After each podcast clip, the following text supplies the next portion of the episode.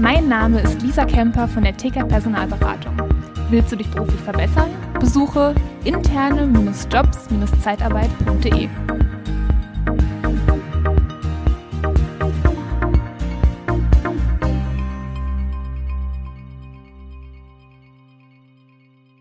Ja, das ist heute eine Folge, die an alle Personaldienstleister da draußen geht und Pflegekräfte, die in der Alten- und Krankenpflege, in der Gesundheits, ähm, im Gesundheitsbereich unterwegs sind. Weil ich habe heute einmal den Geschäftsführer von Adeco dabei für den Geschäftsbereich ähm, Pflege, Medical Care, Medical, Manuel Fink.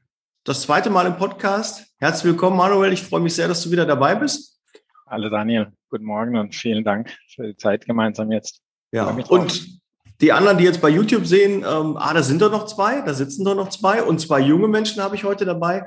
Und zwar machen beide die, äh, der Leon, ich muss sagen, Jorina Hügler und einmal den Leon Pieta, ähm, sind beide in einer Ausbildung Azubis im Pflegebereich.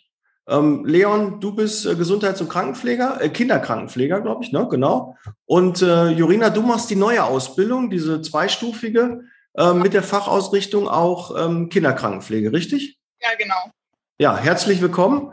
Und wir wollen heute ein bisschen über Pflege reden, warum ihr die Ausbildung gemacht habt, ähm, was für Herausforderungen in der Pflege sind, was wir vielleicht auch verändern können.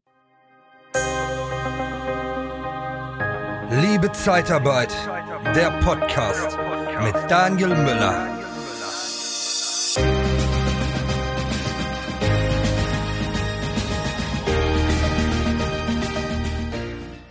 Und ähm, dann gehen wir mal vielleicht äh, direkt in, ins Thema rein. Warum habt ihr eine Ausbildung in der Pflege gemacht? Das ist ja nicht immer so selbstverständlich, wenn man irgendwie überlegt, was mache ich für eine Ausbildung? Ich gehe in die Alten- und Kranken- und die Gesundheitspflege. Ähm, da muss man doch irgendwie auch besonders ticken, um das zu machen, oder? Äh, ich kann ja mal anfangen. Also bei mir war es nach der Realschule eigentlich gar nicht klar, was ich machen soll. Ähm, dann habe ich einfach mal standardmäßig mein Abi nachgeholt. Und ähm, da war kurz die Überlegung, dass ich zur Polizei gehe. Das hat dann aber leider nicht geklappt. Ähm, und dann habe ich einfach an mein Abi quasi ein FSJ im Kinder Kindergarten gemacht von der KBF. Das ist so mit äh, behinderten Kindern, also so integrativ. Und da habe ich eigentlich gemerkt, dass mir dieses mit den Kindern richtig gut liegt und auch Spaß macht. Aber Erzieherin war nicht das, was ich unbedingt machen wollte. Und dann habe ich einfach geguckt und ähm, dann hat es in Tübingen sich gut angeboten mit die Ausbildung zur Kinderkrankenschwester quasi. Mhm. Okay, und bei dir, Leon? Naja, bei mir war es so, ich wollte ursprünglich schon mit 14 damals, äh, wollte ich unbedingt ins Krankenhaus und habe dann dort auch mein erstes Praktikum gemacht. Damals war aber noch so fest in meinem Kopf, ah, okay, ich will Medizin studieren. Aber ich habe dann gesehen bei diesem, Praktikum, bei diesem Praktikum oder bei diesem Praktikas, ich habe mehrere gemacht, ähm, dass ich quasi lieber mit den Patienten arbeite, wie im Zimmer zu sitzen, nachher wie die Ärzte und die ganze Zeit irgendwelche Briefe zu schreiben nur Kurven zu und nur quasi dazu da Zeit irgendwie einen Zugang zu legen oder sonst was, ähm, quasi die Verantwortung tragen, sondern ich wollte mit dem Patienten tatsächlich arbeiten. Also ich wollte die, den Tag betreuen, quasi mit dem äh, zusammenarbeiten, wie es dem geht, gucken, dass es dem besser geht. Das war irgendwie so mein Ziel und dann hat mich dann äh, die Station, wo ich mein Praktikum gemacht habe, überzeugt, die Ausbildung anzufangen. Dann seitdem bin ich da.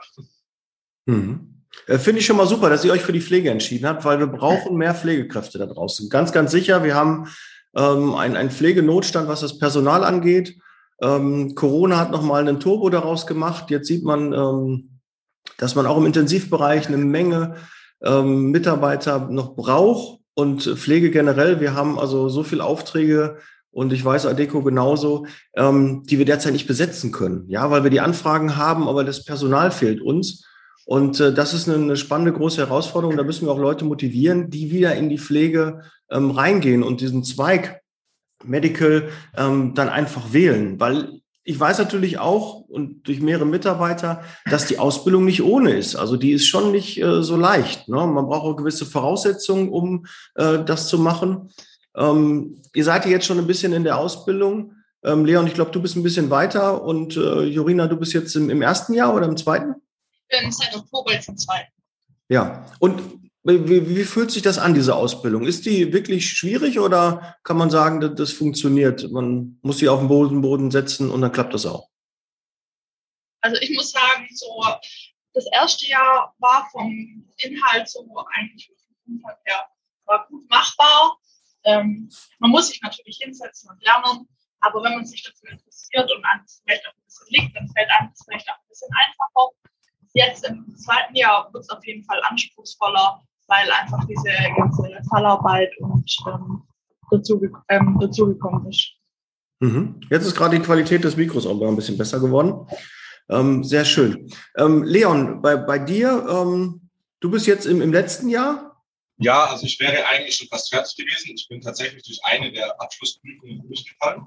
Mhm. Ähm, und ich muss schon sagen, es ist, es ist immer, es wird immer anspruchsvoller. Also im ersten Jahr denkt man immer so, okay, das geht ja noch, aber wenn du was im ersten Jahr quasi verpasst, das baut alles aufeinander auf. Das heißt, du musst rein theoretisch alles wissen. Und ich habe auch mit vielen Freunden gesprochen und sowas, die auch nicht in der Pflege arbeiten, als ich denen erzählt habe, was ich dann fürs Pflegeexamen lernen musste, da waren die schon sehr überrascht, weil sie nicht damit gerechnet haben, dass das so wissenschaftlich ist. Weil man muss ja wirklich dann von den Krankheitsbildern rein, theoretisch, weil alles drankommt, kann alle kennen in irgendeiner mhm. Weise einschätzen können, wie ich da vorgehen würde. Und das macht das Ganze schon sehr, sehr, sehr äh, anspruchsvoll einfach. Wie viel quasi auch dazukommt und wie viel man auch quasi raten muss oder versuchen muss, sich das in irgendeiner Weise herzuleiten. Also man muss viel die Organe verstehen, auch die Zusammensetzung, wie, wie irgendwas funktioniert, dass du da äh, richtig irgendwie was auch machen kannst in der Ausbildung. Sonst bist du irgendwann echt, hast du sehr, sehr große Schwierigkeiten. Ist es bei euch ähm, ausschließlich theoretisch oder habt ihr auch einen, einen praktischen Teil? Seid ihr gerade in, in einem Krankenhaus ähm, eingesetzt? Und äh, wie, wie ist so die Aufteilung? Wie sieht euer, euer Tag da ähm, aus? Also, wenn man die Ausbildung anfängt, hat man erstmal einen großen Schulblock, der geht drei Monate. Da werden einem so die ganzen Basics beigebracht. Mhm. Und dann kommt man in den ersten Einsatz. Ähm, das ist immer, der ist immer in der Klinik, so ist bei uns in der Ausbildung. Und da, der geht auch drei Monate. Oder? Mhm, ja. ja. Und da lernt man dann erstmal so den ersten Kontakt mit Patienten und die Zusammenarbeit mit Ärzten kennen. Und mhm. dann ist das eigentlich immer im Wechsel. Dann hat man wieder ein paar Wochen Schule, dann ist man wieder im Einsatz und genau, immer so im Wechsel. Mhm. Ja, also prinzipiell ist es dann einfach so, äh, also ich war jetzt die Haupt, äh, die letzten anderthalb Jahre eigentlich nur in der Klinik und da kommt es vom Tagesablauf her so Station zu Station wieder unterschiedlich an. Ähm, einfach wie die Aufteilung ist, wann Visite ist, wann man was macht. Das, da haben so, hat jede Station verschiedene Leitfaden quasi, wie sie, wie sie was, was angehen. Ähm, und es ist schon immer wieder sehr schwierig, weil man muss sich innerhalb kürzester Zeit, also innerhalb von acht Wochen, so viel sondern geht dann ein normaler Einsatz, wenn es nicht gerade der erste ist äh, oder der letzte, muss man sich innerhalb von zwei, drei Wochen auch einstellen können, quasi auf die neue Struktur, auf die neuen Patienten, auf die neuen Krankheitsbilder, weil da kommen immer wieder andere Krankheitsbilder zur Verfügung. Ähm, und dann ist es sehr, sehr schwierig, sich darauf einzustellen und muss relativ schnell das äh, irgendwie kapieren. Ähm, sonst hat man irgendwann Schwierigkeiten, weil man wird in den meisten Fällen auch am Ende des Einsatzes bewertet. Ähm, ich hatte jetzt noch Glück, weil mir zählt es quasi nicht in die Endpunkte rein. Das heißt, ich hätte auch mal einen Einsatz sagen können, okay, ich komme überhaupt nicht klar ähm, quasi ist es, aber prinzipiell ist es schon so, dass man natürlich auch nicht genug erreicht will natürlich die Patienten auch pflegen. Deswegen machen die Lehrlinge. Ähm, und da hilft auch viel dann äh, quasi Anleitung von den, von den Personen, die dort arbeiten, von den Praxisanleitern, äh, dort quasi zu bekommen, weil das, das einem auch dann quasi hilft, die Sachen, die Abläufe zu verstehen, warum die sowas tun. Mhm. Es ist auch immer wichtig, wichtig zu verstehen, warum sie welche Abläufe so machen und nicht anders. Weil da hat auch jede Station ihre andere. Und das ist ganz, ganz interessant eigentlich. Ähm, ich habe vielleicht mal eine Frage an, an, an Manuel. Manuel, die, äh, du bist ja jetzt schon auch äh, sehr lange für den Bereich der Pflege zuständig als Geschäftsführer bei Adeco. Ähm, wie, wie nimmst du denn den Bedarf wahr? Steigt der stetig oder ist der gleichbleibend? Merkst du da eine Veränderung ähm, bei, bei den Personalanforderungen? Ähm, steigt der Umsatz, steigt der, ähm, der Mitarbeiterbedarf da? Ja, der Mitarbeiterbedarf steigt auf jeden Fall. Ähm, und natürlich tut Corona äh, Übriges dazu, weil es gibt eine Studie laut Barmer, die im Frühjahr veröffentlicht wurde in der Zeitung, dass allein im letzten Jahr 5700 Pflegekräfte äh, aus der Pflege rausgegangen sind, entweder durch Frühverrentung oder durch Erkrankungen. Und wir spüren natürlich auch, ähm, dass Mitarbeiter, die fluktuieren bei uns, ähm, aus der Branche rausgehen, weil sie der Belastung nicht mehr gerecht werden, weil das wirklich eine, eine große Herausforderung ist. Und ich habe auch größter Respekt hier an Leon und Sharina für eure Ausbildung. Also ich glaube, dass wirklich äh, vieles technisch und wissenschaftlicher abverlangt wird äh, und die ganze menschliche Komponente, die wir ja, ähm, sage ich mal, gerade in der Pflege so, un, äh, so wahnsinnig benötigen, das ist ja auch eine, eine Herausforderung und eine zusätzliche Belastung, was andere Berufe äh, nicht haben. Mhm. Da ist jeder Mensch individuell. Insofern ist natürlich diese Belastung, ähm, was aktuell gerade ähm, besteht, schon groß und äh, da sehen wir einen erhöhten Bedarf, ganz natürlich, Daniel, ja. Mhm. Weil ich glaube, es ist nicht getan, wenn man sich auf den Balkon stellt und ein bisschen in die Hände klatscht für die Pflegekräfte.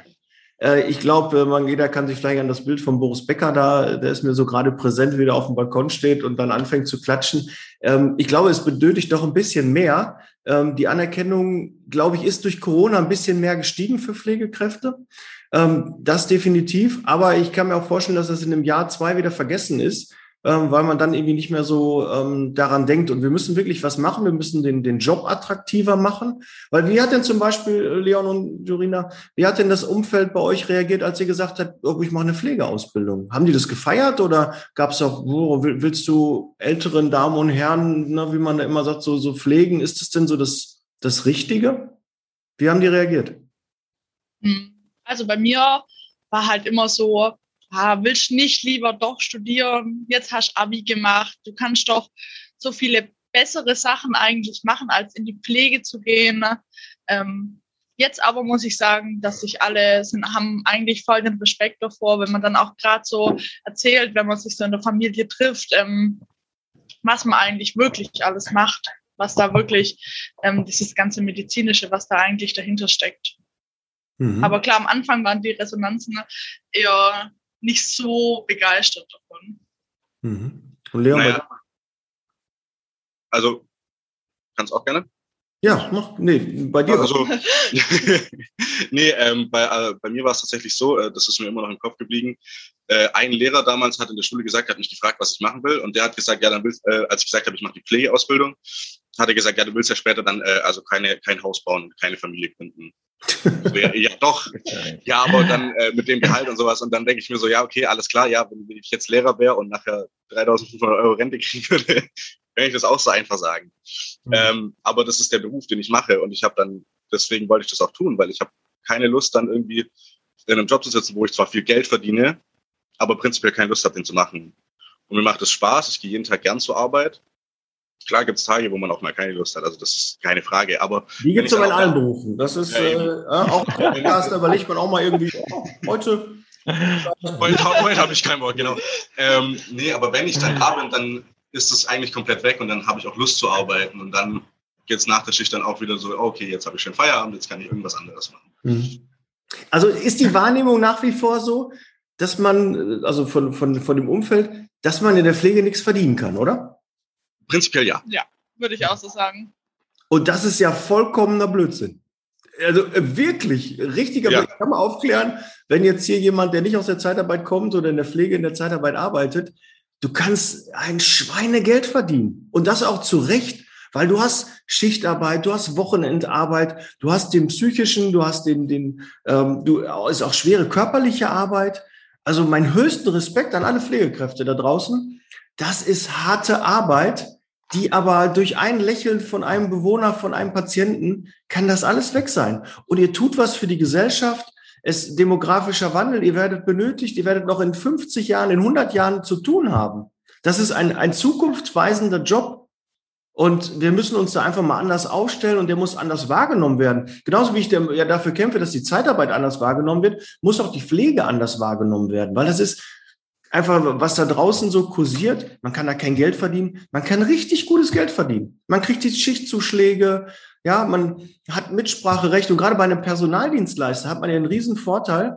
Dass, wir, wir fungieren ja so, der, der Dienstleister fungiert ja so wie der Betriebsrat so ein bisschen dazwischen. Ja, wir setzen uns für die Wünsche der Mitarbeiter ein, dass der Mitarbeiter zufrieden ist. Und er muss das alles nicht selber machen, sondern es wird über uns gemacht, über die Dienstleister gemacht. Und ähm, ich glaube, das wird ähm, in der Pflege schon sehr gut erkannt, weil sonst haben sie, hätten sich nicht so viele Pflegekräfte bewusst für die Pflege ähm, entschieden. Aber äh, da draußen muss trotzdem mal bekannt werden, dass man in der Zeitarbeit sehr gutes Geld verdienen kann und auch sich seine Dienste, ja, ich, ich will nicht hier ähm, Schlaraffenland ausmalen. Ne? Natürlich müssen wir alle irgendwie auch arbeiten, müssen unsere Mitarbeiter arbeiten, aber die haben schon ein sehr hohes Mitspracherecht. Und weil, wenn die Mitarbeiter nicht zufrieden sind, dann verlassen sie uns und das wollen wir nicht. Und dementsprechend tun wir alles dafür, dass die Mitarbeiter zufrieden sind. Und ich weiß, das macht ihr, das machen wir und ähm, so muss das auch sein. Oder könnt ihr da, Jurina, Leon, ähm, habt ihr eine andere Erfahrung gemacht? Nee, nicht die, also ich nicht direkt. Äh, man will die Mitarbeiter auf jeden Fall halten bei jedem Preis. Ähm, aber es ist manchmal so, dass, dass, dass Zahlungswege in anderen Sinn manchmal wichtiger sind wie die Ausbildung äh, oder wie die Qualität der Ausbildung. Das habe ich schon leider erfahren. Ähm, und das finde ich sehr schade. Aber an sich, wenn der Mitarbeiter dann da sind, wollen die die um jeden Preis halten. Mhm. Und das ist echt äh, schon, also da muss man schon sagen, die versuchen alles, um irgendwie mehr Pflegekräfte zu schaffen. Aber es ist manchmal, manchmal ist es nicht möglich, weil einfach keiner da ist. Es sind keine mehr auf dem Markt und keiner bewirbt sich und dann wird es schwierig. Aber, aber das. Ja, Entschuldigung. Ja, aber das ist genau das, Leon und Jorina, wo Daniel und ich uns auch schon drüber unterhalten müssen. Ich meine, das ist wirklich eine gesellschaftliche Aufgabe, was Daniel sagt. Und ähm, wenn wir da, sage ich mal, wirklich drüber nachdenken, wie können wir da unterstützen, ist es auch der Podcast so spannend herauszufinden, wie ihr das seht, weil ihr sollt ja die nächsten 30, 40 Jahre hier in der Pflege aktiv sein und uns pflegen, äh, wo wir schon eine Generation weiter sind. Und wir fragen uns natürlich immer, was können wir tun, um noch besser zu werden als Arbeitgeber? Was können wir tun, dass die Mitarbeiter, die da sind, auf keinen Fall ihren Beruf verlassen, weil es ein hochqualifizierter Beruf mit vielen Möglichkeiten, der gesellschaftlich relevant ist. Hm, also welche Möglichkeiten können wir noch identifizieren und kreativ sein, um mit unseren Kunden und unser Unternehmen selbst Maßnahmen zu kreieren, dass einfach der Job angenehmer wird.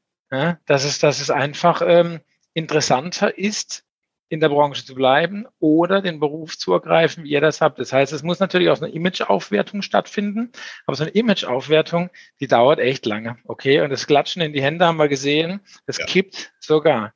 Das wird am Anfang natürlich super positiv wahrgenommen, aber dann kippt das und dann hat es eher den negativen Effekt, weil eben dann die Enttäuschung umso größer ist, weil die Erwartungen nicht erfüllt werden.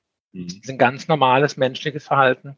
Und deswegen ist es für uns, für Daniel und für mich auch so spannend, euch heute hier einen Podcast zu haben, um aus eurer Sicht zu hören, was muss denn passieren, dass der Job attraktiver ist? Und was sind eure größten Bedürfnisse, wenn ihr heute an euch denkt, ich meine, ihr seid ja heute, ihr habt noch keine Familienplanung, ähm, das sind die Lebensphasen, die verändern sich. Aber was könnt ihr euch vorstellen, was in Zukunft passieren muss und was ihr braucht, um zu sagen, hey, ich habe einen richtigen Job ausgewählt, die richtige Ausbildung gemacht und ich bin froh und wünsche mir, dass ich bis zum Renteneintritt das machen kann.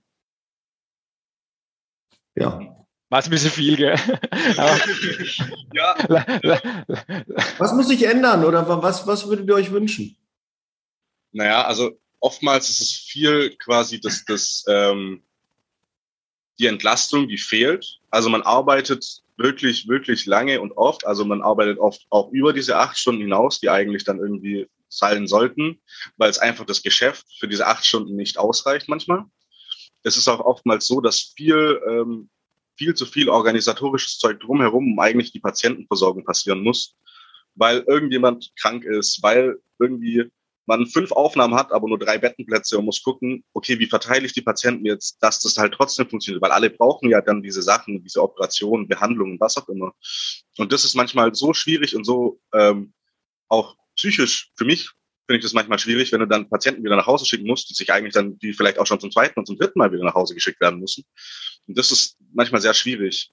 Und ja, oder gerade wenn du einfach, du hast deinen Ablauf so ein bisschen im Kopf und dann verschiebt sich irgendwas, weil der Arzt länger noch im OP steht und du wartest aber drauf, ähm, dass er noch das und das bei dem Patienten macht und dann bringt es deinen ganzen Ablauf ein bisschen so durcheinander und dann ist das Kind schon seit heute Morgen nüchtern und lauter solche kleinen Stressfaktoren einfach. ja, das, das, das stresst einen einfach massiv quasi bei der Arbeit. Und dann ist es ähm, auch oftmals so, dass dann quasi dann arbeitet man sechs, sieben Tage die Woche und hat dann einen Tag frei, ähm, weil der gesetzlich halt frei sein muss. Und dann arbeitet man wieder vier, fünf, sechs Tage, weil, die, weil das Personal einfach nicht da ist und man den Schichtplan nicht anders gestalten kann. Und dann kommen Leute mit, also ich habe Kollegen auf der Station, die examiniert sind, die haben zwei bis 300 Überstunden. Klar gibt es da irgendwann ein Maximum, wo du sagst, du musst abbauen, aber dieser eine Tag äh, quasi Freizeitausgleich, den man dann kriegt, oder zwei Tage, das sind ein Tropfen auf dem heißen Stein. Mhm. Klar gibt es schon auch viele, die, äh, es gibt auch Stationen, da funktioniert es gut, aber es gibt auch Stationen, da funktioniert es nicht so gut.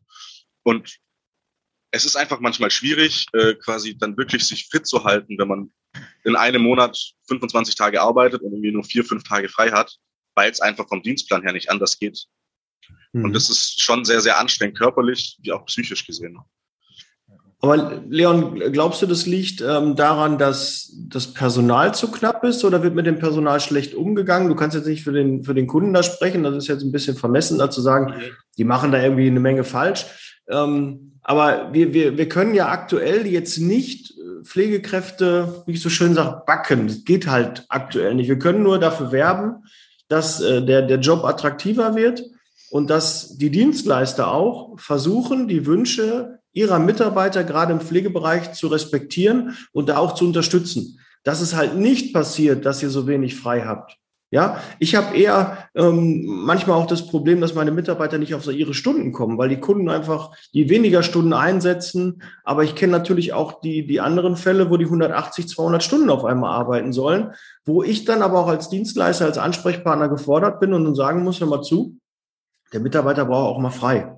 Und diese kurzen Wechsel und drei Wochenenden im Monat, das ist zu viel. Ne? Das muss im Wechsel passieren all diese Dinge, da sind wir und jetzt gerade an liebe Dienstleister, die jetzt auch zuhören und liebe Pflegekräfte, da seid ihr gefordert, da müsst ihr den Mund aufmachen und ihr müsst auch mal Nein sagen. Ja, es geht nicht nur mal Umsatz, Umsatz, Umsatz, machen Stunden, Stunden, Stunden. Nee, natürlich steht auch der Patient im Hintergrund. Das weiß ich ja auch noch, ne, dass man sich einfach verpflichtet fühlt. Wir müssen jetzt den noch versorgen. Da kommt noch eine Neuaufnahme. Da ist ein neuer Patient. Da ist ein Notfall passiert. Ne, jetzt müssen wir noch mal. Das ist ja, da spricht ja auch keiner drüber. Das soll ja auch so sein. Das werden wir auch nicht wegbekommen. Egal wie viel Personal wir haben. Wenn da jemand kommt und der braucht unsere Hilfe, dann sind wir da. Aber halt zu gucken, auch mal zu sagen, hör mal zu, das sind Zustände laut Dienstplan. Kann ich schon Anfang des Monats sagen, ich komme auf 180 Stunden, da ist irgendwas nicht richtig. Ja, ja. und da glaube ich, müssen alle den Mund aufmachen und Dienstleister sind gefordert, auch da äh, mitzuwirken und zu helfen und nicht nur auf die, den, den, Umsatz zu gucken, sondern auf die Mitarbeiter zu gucken. Und ich weiß, das machen die meisten auch, weil es halt kurz gedacht ist auch. Ja, wir wollen ja langfristig die Mitarbeiter halten. Und wie viele Mitarbeiter habe ich schon die ehemals in der Pflege waren, wieder für die Pflege gewonnen, weil ich äh, wie so ein toten Gaul auf die eingeredet habe und gesagt, wollen Sie nicht in die Pflege wieder diese ganzen Bedingungen, die Sie früher hatten, die sind jetzt besser geworden. Wir gucken, dass sie nicht so viele Stunden machen, dass sie nicht so viele Wochenenden arbeiten, dass sie nicht die kurzen Wechsel haben, dass sie nicht Tätigkeiten machen, die ihnen keinen Spaß machen. Wenn sie körperlich ähm, nicht mehr so anpacken können, dann schauen wir, dass wir leichtere Pflegen für sie finden. Ja, wenn Sie nicht mehr in der ambulanten Pflege, dann kann man vielleicht in der stationären Pflege. Also Altenheim nicht mehr das Richtige, dann gucken wir, ob wir Sie vielleicht in der Krankenpflege einsetzen. All solche Dinge passieren tagtäglich und da kämpfen wir für, dass wir wieder Leute zurückgewinnen, motivieren, in der Pflege zu bleiben. Und da will ich nur, äh, habt die Kraft, immer weiterzumachen, dass ihr diese Gespräche führt und dass ihr Leute motiviert, auch Hilfskräfte, wir brauchen auch Hilfskräfte. Es sind nicht nur Fachkräfte, die fehlen, es sind auch Hilfskräfte, die fehlen. Auch da zu gucken, wer könnte in den Pflegebereich gehen und dann auch den Mut zu haben, die darauf anzusprechen, mit dem Kunden zu sprechen, Einarbeitungspläne zu erarbeiten. Und ähm, dann kriegen wir es auch hin, dass wir die Personaldecke, was die Pflege angeht, auch weiterhin verbessern. Und das sehe ich auch als unsere Aufgabe und nicht, dass man verboten wird, sondern wir machen einen wertvollen Job für die Gesellschaft und den macht ihr und wir tun unseren Teil dazu bei. Mhm. Ja. ja. Jetzt habe ich zwar keine Frage gestellt, ist ja so. tut mir leid, äh, muss, muss, auch mal gesagt werden, weil ja. Manuel, du erlebst es auch. Ich, äh, mich frustriert das wirklich, wenn ich das sehe, was da alles falsch gemacht wird. Man kann da so viel mithelfen. Also da gebe ich dir recht, äh, Daniel, und das Statement, wo du gemacht hast, auch Richtung Lehen und Jorina, ist absolut richtig. Also ich habe größter Respekt äh, vor den Herausforderungen, was unsere Kunden leisten müssen. Und ähm, ganz ehrlich, wenn da noch so eine Pandemie dazukommt ähm, zu der Demografie etc., dann ist das eine, eine maximale Herausforderung. Wir machen ja nichts anderes, als äh, unsere Kunden versuchen zu unterstützen. Und äh, wie es Daniel gesagt hat, in unserem Geschäftsmodell stehen wir dazwischen und versuchen für beide Seiten die besten Lösungen herauszufinden. Was ich aber natürlich in den 20 Jahren, wo ich jetzt da in der Zeitarbeit bin, auch immer wieder gesehen habe, dass einige Probleme, die äh, in einem Kundenbetrieb stattfinden, wirklich lösbar sind, wenn man gemeinsam die anpackt ähm, und wenn man es organisatorisch unterstützt und auch mal die Hand hebt und sagt, ähm, lieber Arbeitgeber, lieber Kunde, ich kann nicht mehr, aber ich habe eine Idee. Ne? Wir können es vielleicht auch so und so machen. Also dass man auch als Mitarbeiter, also ich möchte da auch euch als Mitarbeitende einfach motivieren, dass ihr das, was euch auffällt, angemessen anbringt, einbringt. Ähm, Dienstleister kann man zu Rate ziehen, mitnehmen. Ne? Also Daniel oder ich und unsere Teams, die unterstützen dann zum Beispiel unsere Mitarbeiter und dann einfach die, die Ideen, die man hat, entsprechend vorträgt und das immer wieder, so wie es Daniel sagt, immer wieder nicht müde werden. Und das führt zu Veränderungen. Das führt zu Veränderungen bei einzelnen Kunden in einzelnen Häusern. Das Gesamtsystem ist natürlich sehr schwerfällig zu verändern. Natürlich viel mit Gesetzgebung und politischen Mechanismen zu tun. Aber die eigene Situation oder die Situation der Kollegen vor Ort Stück für Stück zu verbessern mit den Vorgesetzten, das ist mehr und öfters möglich, wie man sich das vorstellen kann. Also Daniel, du bist ja auch schon über 20 Jahre in der Branche. Wie oft haben wir schon wirklich gemeinsam mit unseren Mitarbeitern, mit dem Kunden ganze Systeme verändert, und dadurch Entlastung gebracht äh, an der Stelle, wo es notwendig ist. Und, und da kann das wirklich, wie Daniel es gesagt hat, da kann man nicht aufhören, euch mehr zu ermutigen, da kreativ zu werden und äh, mit euren Vorgesetzten und Teamleitern zu sprechen. Weil es ist auch so, es gibt ja Kunden, wo keine Probleme herrschen, die kein Personal brauchen, weil die das alles hinbekommen. Ja, die gehen vielleicht besser mit ihren Mitarbeitern um. Da ist, haben die Mitarbeiter mehr Mitspracherecht. Da wird einfach vielleicht auch geguckt, dass es so Müttertouren gibt. Ja, weil was ist denn auch mit, mit, mit den, ähm, mit den Pflegekräften, ähm, die halt äh, jemanden, ein Kind in der Kita haben? Ja, die müssen an, an die Kita-Zeiten angepasst werden. Und dann ist natürlich Pflege, die um 6 Uhr beginnt, ja, nicht mehr richtig. Da muss man gucken, ob man dann einfach das Ganze verschiebt. Ja, dass man dann einfach sagt, okay, wir ändern unser ganzes System und wir fangen dann erst um sieben oder um acht Uhr an, weil dann können auch äh, Mitarbeiter, die die Kinder haben, das auch eher realisieren und dann muss man vielleicht kürzere machen, dann macht man noch Zwischenschichten. Ja, natürlich bei der Dienstplanung ist das schwierig, aber wir müssen ja irgendwas machen. Irgendwas muss ja äh, passieren, dass man auch diese Mitarbeiter wiedergewinnt, weil wenn, wenn eine Frau ein Kind bekommt, ist oft in der Pflege auf einmal sehr, sehr schwierig und die gehen dann raus und sind für die Pflege nicht mehr greifbar. Mhm. Und die ja, würden, die haben ja ihren Job aus Überzeugung gemacht. Entschuldige, ja? Äh, ja, da kann ich kurz ähm, auch noch was dazu sagen. Also ich habe ich hab auch ein Kind bekommen. Ähm, das wird jetzt im Februar zwei. Also oh, der geht auch in die Kita. Ich habe ihn auch während der Ausbildung bekommen und dann unterbrochen. Ähm, genau, das, also das, wie du gesagt hast mit der Kita, das ist wirklich ein Problem, weil die Kita einfach erst um 7 Uhr aufmacht und es ist schon früh. Ähm, aber gerade bis ich dann an der Klinik bin, also mit dem Frühdienst, das geht, das ist sehr schwer einfach miteinander zu vereinbaren. Und dann muss ich halt auch immer, bin ich viel auf Hilfe angewiesen, einfach ähm, von seinem Papa oder einfach von meinen Eltern, dass die ihn dann morgens in die Kita bringen. Mhm. Und wenn ich Spätdienst habe, ist genau das Gleiche. Sie hat nur bis 17 Uhr auf. Wie mache ich es mit dem Abholen einfach? Das ist wirklich, also für Familien ähm, mit den Arbeitszeiten ist es nicht der optimale Beruf.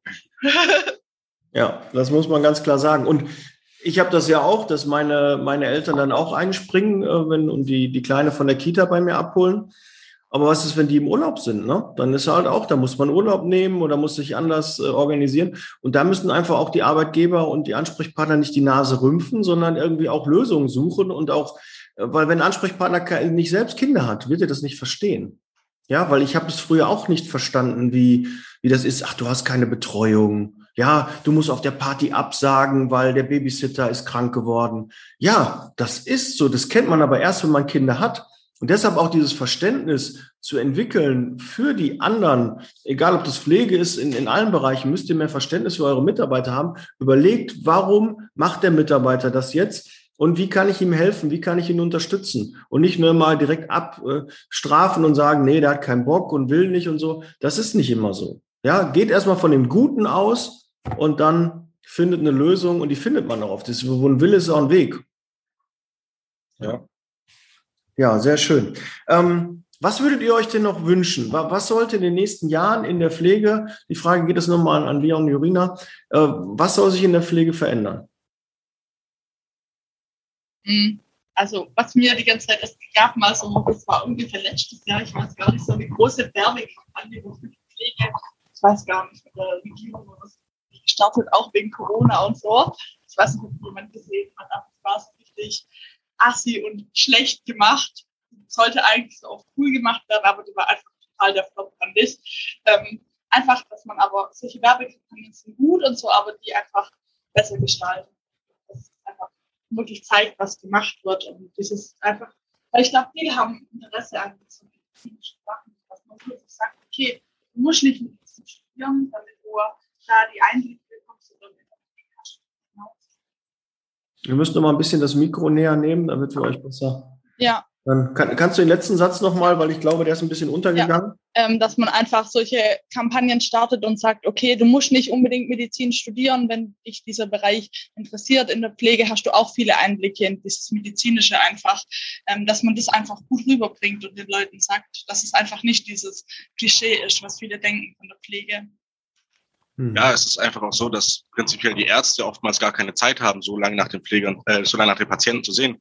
Und dann als Pfleger bist du da und musst dafür, musst darauf achten, was sind Anzeichen für die Gefährdung, für irgendwelche Komplikationen oder so. Das musst du wissen und du an, äh, musst du dann dem Arzt Bescheid sagen, weil der sieht es nicht immer. Es ist meistens ein, ein Arzt da für, keine Ahnung, 15 Patienten. Und du bist mhm. manchmal jetzt in der Kinderkrankenpflege bei mir, ist es so, dass ich für drei, vier, fünf, sechs Patienten zuständig bin. Und von denen muss ich das auch erstmal erkennen. Also in der Ausbildung jetzt noch nicht, aber als examinierte Person wird es auf mich zukommen. Und da musst du dann erkennen, okay, was sind Komplikationen für, für was, was, wo ist es kritisch, wo muss ich einen Arzt dazu holen? Was kann ich vielleicht selber irgendwie lösen, ohne dass der Arzt äh, kommen muss? Und das ist eine wichtige Aufgabe und das unterschätzen sehr, sehr viele Menschen einfach. Die denken, also ich kenne immer noch Leute, die denken, es geht hauptsächlich um Arschabwischen und das war's dann. Mhm. Und das ist halt einfach nicht der Fall. Das ist das wissenschaftliche Denken. Das muss in irgendeiner Weise einfach aufgewertet werden. Ich kenne auch diese Serie, die Jurina meint. Und ich weiß noch, bei mir in der Klasse, wir haben uns alle wahnsinnig drüber aufgeregt, dass die keine Ahnung, wie viel Geld dafür rausgeschmissen haben, anstatt die Pflege ein bisschen anders aufzuwerten und zu sagen, okay, hey, wir gucken mal nach der Ausbildung, wie läuft die, wie funktioniert die, kann man da noch was verbessern? Kann man da irgendwie was tun, dass die Ausbildung selber attraktiver gestaltet ist oder dass der Beruf selber attraktiver gestaltet ist? Stattdessen macht man eine Serie auf YouTube, ähm, wo prinzipiell zwar viele geschaut haben, aber die meisten, mit denen ich gesprochen habe, gerade aus der Pflege, fanden sie echt schlecht einfach auch schlecht gemacht. Ähm, und das ist schade, wenn man das dann so sieht, mhm. dass, dass quasi die Regierung selber den Beruf so sieht. Und das finde ich ehrlich gesagt ein bisschen schade. Aber es ist so gewesen und ich würde mir wünschen, dass da einfach noch eine Kampagne kommt, irgendwie irgendwas, was, was die Pflege wirklich aufwertet auch. Was denen mal sagt, wie wissenschaftlich das eigentlich ist. Vielleicht auch ein bisschen mehr Aufklärung an Schulen betreiben, dass man einfach da von der Pflege irgendwie Leute hinschickt, die ein bisschen dafür werben und Einblicke zeigen, dass man einfach von da, da schon die Leute für begeistern kann. Mhm. Ja, oder, ja. oder, oder auch, äh, ich weiß nicht, ähm, ob ihr das gesehen habt mit äh, Joko und Klaas, wo er die Sendezeit geklaut hatte, wo er einfach mal acht Stunden lang berichtet hatte aus der Klinik. Da hat man mal gesehen, was ist eigentlich, äh, was, was passiert eigentlich in so einer Schicht da ist viel mit hier, ich muss da desinfizieren, ich muss da desinfizieren, ich muss mich um den Patienten kümmern. Ich rede viel mit dem Patienten, ich muss den anleiten, ich muss den beraten, auch ein bisschen. Man spielt ja oftmals auch den, ein Stück weit den Berater des Patienten, was, weil man sich einfach auch ein bisschen besser auskennt. Und das ist einfach auch äh, quasi an Kommunikation, was da einfach so wichtig ist. Das unterschätzt man selber. Das haben wir beide hatten es gestern auch nochmal ja. davon. Wir unterschätzen das selber manchmal so oft, wie wichtig diese Kommunikation auch in diesen Bereichen ist weil der Patient ist der, der dir zuhört. Und wenn du da irgendwas sagst, was ihn vielleicht verunsichert auch, dann tut es auch der Behandlung einfach nicht gut. Und deswegen muss man da wahnsinnig, wahnsinnig aufpassen. Und es ist mehr, als man eigentlich denkt, äh, was so in der Pflege, was man, woran man in der Pflege denken muss. Und das wissen leider viele nicht. Und ich glaube, das wäre mal gut, wenn das mehr der Bevölkerung hier in Deutschland mitbekommen würden. Ja, und da haben wir, glaube ich, auch ein äh, recht schönes Schlusswort ähm, teilt einfach mal die Folge. Ja, in euren Niederlassungen, in, äh, dass möglichst viele darüber informiert werden, wie es in der Pflege aussieht. Da können wir dann helfen, dass wir vielleicht Leute zurückgewinnen, die in der Pflege ähm, vielleicht raus sind und jetzt denken, okay, hat sich doch vielleicht ein bisschen geändert, vielleicht kann ich doch über einen Dienstleister mal reingehen, weil ich dann doch eher Gehör finde und ähm, da auch meine Belange berücksichtigt werden. Also da kann ich nur auffordern, teilt die Folge, macht was weil dann könnt ihr auch helfen. Das ist so der kleinste Teil, den man machen kann und natürlich genauer hingucken. Sprecht mit euren Mitarbeitern und sprecht auch mit den Kunden und versucht was zu verändern und resigniert nicht und nimmt es einfach hin, wie es ist. Es ist nicht so, wie es ist. Man kann es ändern. Aber man muss ja. es anpacken. Das macht auch Arbeit, ja. Aber dafür werden wir auch bezahlt und dafür sind wir auch da, dass wir arbeiten und äh, Ideen entwickeln. Und äh, da werden wir nicht müde werden. Oder, Manuel? Nein ja, Entschuldigung. Ich sage auch immer einfach, ich will die Hoffnung nicht aufgeben, dass es irgendwann doch ändert und die Bedingungen doch besser sind und alles. Ich will daran festhalten, dass einfach irgendwann mal die Anerkennung da ist und die Bezahlung und einfach ähm, die Auslastung von Freizeit und Job. Hm. Wird auch. Und ihr habt es maßgeblich in der Hand. Ihr seid in der Ausbildung, da sind mehrere und äh, wenn ihr in eurer Gruppe da schon was verändern könnt, mit, mit euren Arbeitgebern sprecht, ja, und oder Dinge auch ausarbeitet und die nach außen tragt, ne? Ich, da geht auf jeden Fall was. Ja, also nicht irgendwie, ihr habt da auch eine Macht. Nur weil ihr in der Ausbildung seid, äh, könnt ihr trotzdem euch tolle Dinge überlegen, weil ihr einfach nicht betriebsblind seid. Ihr, ihr kennt das nicht seit Jahren, sondern ihr kommt da neu rein, findet eine Bedingung vor und sagt, das ist nicht richtig. Das geht doch besser, das kann man doch anders machen. Und die, die Älteren von uns und die in der Pflege schon länger sind, die haben dann teilweise resigniert oder kennen das nur so und das war schon früher so. Und dann wollen die halt nichts ändern. Und da könnt nur ihr die draufstoßen und sagen, hör mal zu, da gibt's doch das und das, da gibt's doch die und die Möglichkeiten. Das könnte man doch anders sehen. Warum geht das nicht? Probiert es doch mal. Entwickelt auch Lösungen mit, präsentiert die und idealerweise jeder freut sich, wenn jemand kommt mit einem Problem und hat auch die Lösung dabei. Ja, das ist halt immer erfolgsversprechender, als wenn man nur mit Problemen kommt und die Lösung sollen dann die anderen suchen. Versucht auch gerade in, in so einer Gruppe eine Lösung zu erarbeiten und die zu präsentieren und dann wird sich auch was verändern. Ja. Ja, das ist ein schönes Schlusswort, oder? ja, würde ich auch sagen. Ja, ja, ich äh, danke für die Aufmerksamkeit äh, einmal an die Hörer, dass sie so lange dran geblieben sind und dass sie schon auf Teilen geklickt haben, ja, dass sie das in, in, in einen E-Mail-Verteiler reinpackten, damit möglichst viele wirklich von dieser Folge auch äh, erfahren, gerade die auch in der Pflege sind oder die vielleicht in die Pflege auch rein wollen. Wie viele Dienstleister tun sich schwer, wollen in die Pflege und schaffen es nicht, weil sie den falschen Ansatz haben. Pflege funktioniert anders als Industrie, als kaufmännisch, äh, als Engineering. Also da ist schon ein bisschen ähm, was, was anderes gefordert. Und auch da tauscht, ruft mich an, ruft den, den Manuel an, tauscht euch äh, mit ihm aus und äh, guckt, äh, wie ihr da ähm, ja zusammenarbeiten könnt. Wir müssen einfach mal in der Zeitarbeit ein bisschen auch zusammenrücken und nicht immer nur Konkurrenz denken. Ja, wir haben alle nicht die Mitarbeiter. Also was sollen wir wegnehmen? Es gibt genügend Kunden. Also tut euch zusammen, sprecht euch ab. Also Absprachen hört sich immer doof an, aber ne, nutzt die Synergieeffekte und macht was besser. Ja, also doch, äh, zwischendurch wird es dann noch mal ein bisschen impulsiver. Tut mir leid, aber ich, ich mache das lang genug und ich merke einfach, da, da ist genug zu tun. Und da dürfen wir nicht müde werden. Immer wieder Finger in die Wunde und dann geht es auch oh, weiter. ja. ja, gut. Ne? Ja, vielen, vielen Dank. Einmal Manuel. Ähm, Danke. Danke, ja, Daniel. immer unermüdlich weitermachen. Und auch Leon und Jorina, viel Erfolg ja. auch bei der Prüfung und Danke. auch toll, dass, äh, Jorina, dass du dran geblieben bist, trotz ähm, Kind bekommen und ich weiß, was da für Herausforderungen sind, da trotzdem beizubleiben und das zu machen, weil ich kenne auch ganz, ganz viele, die einfach dann aufgehört haben und sagen, nein, dann mache ich jetzt weiter. Aber eine Ausbildung ist wichtig. Macht da draußen eine Ausbildung.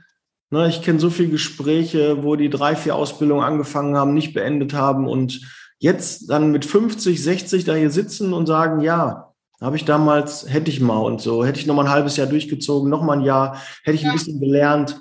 Ne, das geht. Ja, die Zeit geht dann doch schnell vorbei. Es sind nur, sage ich mal, in Anführungsstrichen drei Jahre. Ähm, das kriegt man schon rum. Ja, okay. Ja, Manuel, dann würde ich dir das letzte Wort noch überlassen. Ach, welche Ehre, Daniel. Danke dir. Ja, also ich möchte auch nochmal ganz herzlich Danke sagen, Daniel, dass wir deine Plattform einfach hier gemeinsam nutzen, um wirklich für unsere Branche und für die Menschen darin zu kämpfen äh, und sie zu ermutigen, hier auch wirklich gemeinsam die Bedingungen zu verbessern. Leon und Jorina, vielen Dank für eure Zeit. Äh, es war echt ein Vergnügen mit euch heute Morgen. Und ähm, jeder, der schon mal Pflege in Anspruch genommen hat, der weiß ja erst dann, wie, wie wichtig und, und es ist und wie man dankbar ist. Und ich wünsche mir, dass ganz viele Menschen wirklich bei euch in euren Händen sind ähm, und von so engagierten, ja, Kräften wie euch gepflegt, behandelt werden, beraten werden, weil äh, da hat man, glaube ich, ganz gutes Gefühl, dass man wieder gesund wird und äh, schaut zurück ins Krankenhaus oder wo auch immer und sagt, Mensch, Gott sei Dank seid ihr da. Vielen Dank, wirklich. Danke. Ja. Wir klatschen jetzt nicht, aber wir sagen alles gut, ja? Ja. Okay. Ja, das soll es gewesen sein. Setz Leasing Baby. Wir sind am Ende der Podcast-Folge. Teilen nicht vergessen und äh, bleibt gesund. Wir hören und sehen uns im nächsten Podcast. Und äh, ja, ich freue mich. Ciao. Ciao. Danke. Ciao. Tschüss. Der Podcast wird unterstützt von der TCAT Personalberatung, Ihrem Spezialisten, wenn es um die Besetzung von internen Stellen in der Personaldienstleistung geht.